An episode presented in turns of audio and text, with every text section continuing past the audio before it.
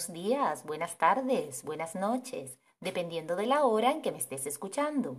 Mi nombre es María Belia Pérez y te doy la bienvenida al episodio número 15 de mi podcast Tu amiga la constancia, el programa en el que te doy consejos, recomendaciones, sugerencias para lograr lo que hasta ahora no has sido capaz de lograr por no haberte hecho amigo o amiga de una señora muy importante que se llama Doña Constancia, que es la madre de nuestros hábitos.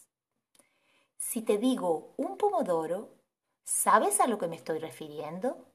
Me dirás, ¿un pomodoro no es un tomate en italiano? Sí, es verdad.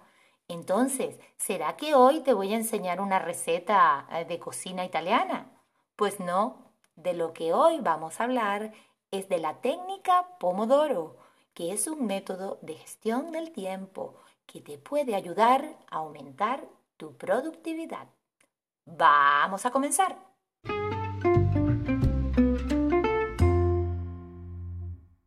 Esta técnica fue creada por un italiano llamado Francesco Cirillo, eh, por allá a finales de 1980.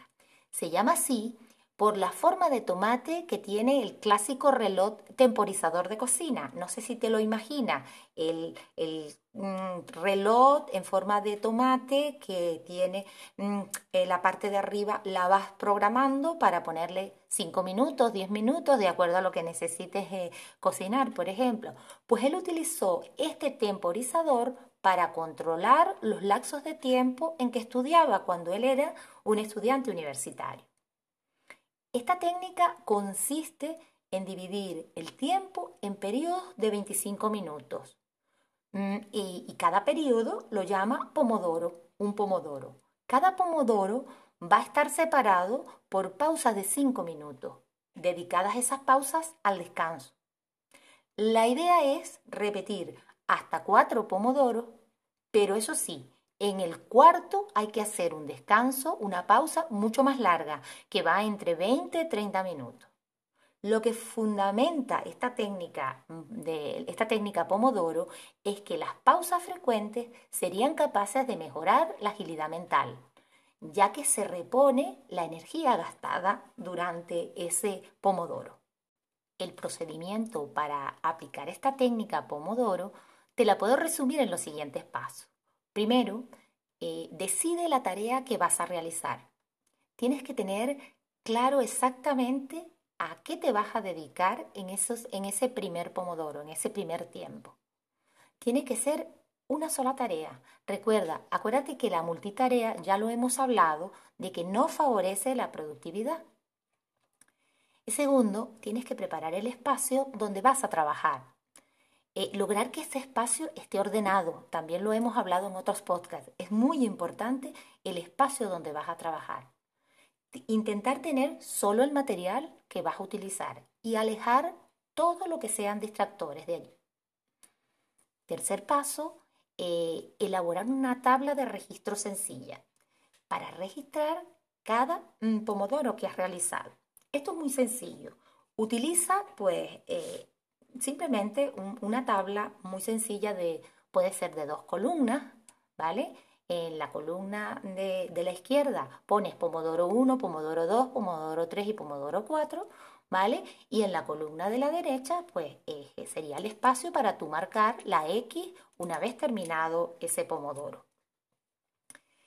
Em, lo siguiente sería eh, programar tu primer Pomodoro programar tu primer pomodoro en un tiempo de 25 minutos.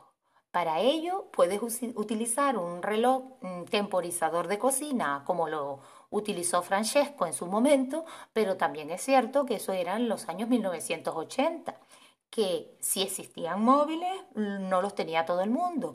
Actualmente en nuestro móvil tenemos una cantidad de, de aplicaciones y entre ellas pues tenemos el reloj mm, temporizador.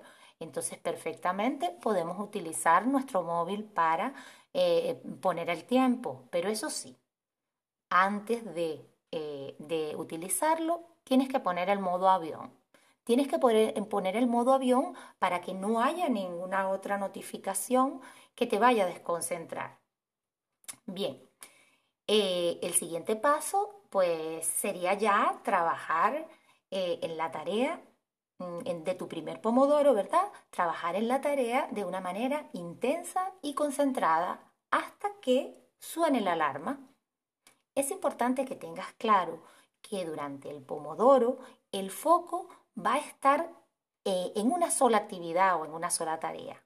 Cualquier cosa que te surja eh, o que pienses, mm, que, te asalte cualquier pensamiento, lo que haces es que lo apuntas, ¿vale? Y sigues, sigues, lo apuntas y sigues tú concentrado o concentrada en, mm, en tu trabajo.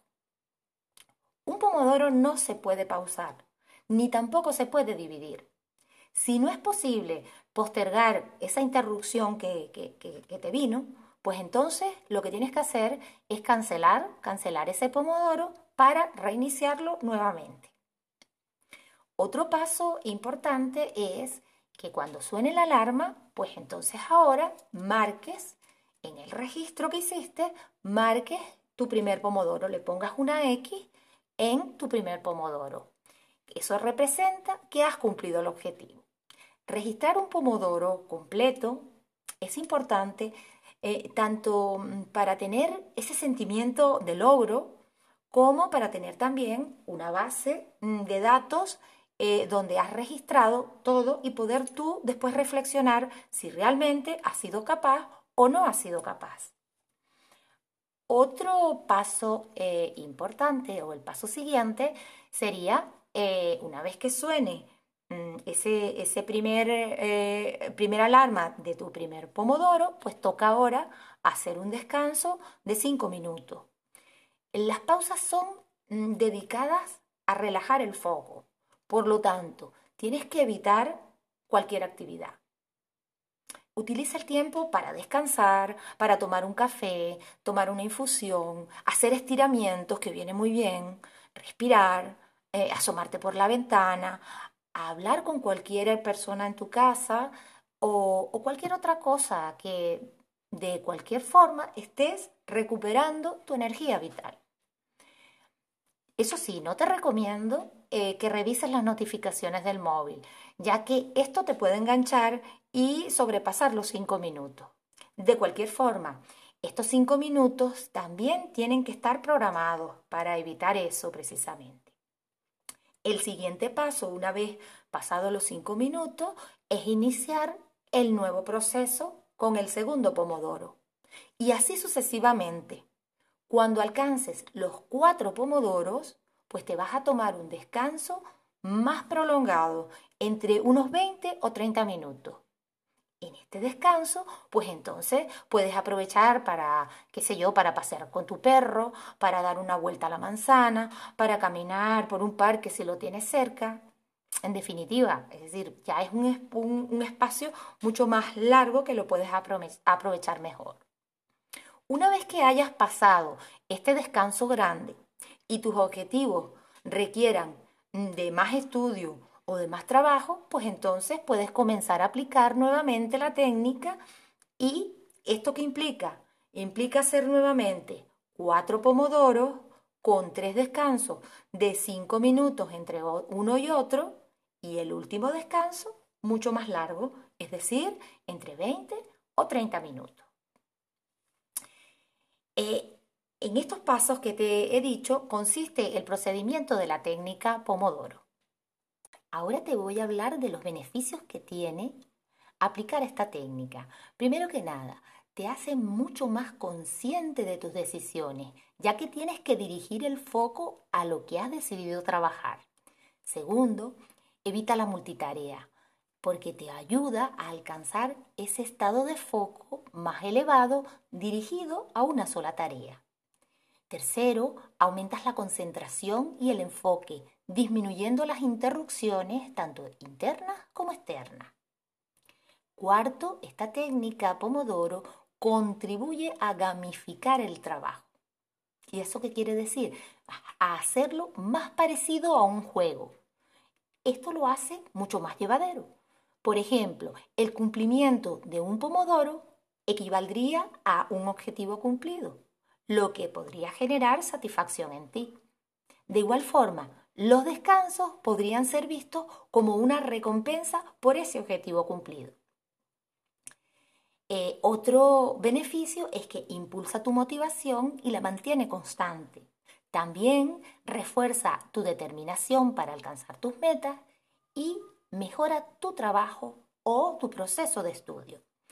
En definitiva, el espíritu de la técnica Pomodoro es usar el tiempo como un valioso aliado tuyo para alcanzar lo que quieras hacer, del modo en que lo quieras hacer. Esto te permite mejorar continuamente la forma como tú trabajas o la forma como tú estás estudiando.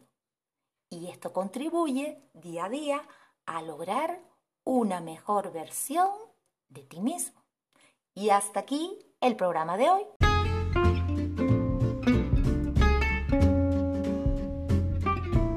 Recuerda siempre, hacerte amigo o amiga de la constancia es el primer paso que tienes que dar hoy y repetir a diario, si puedo, si soy capaz de ser constante, ahora y siempre.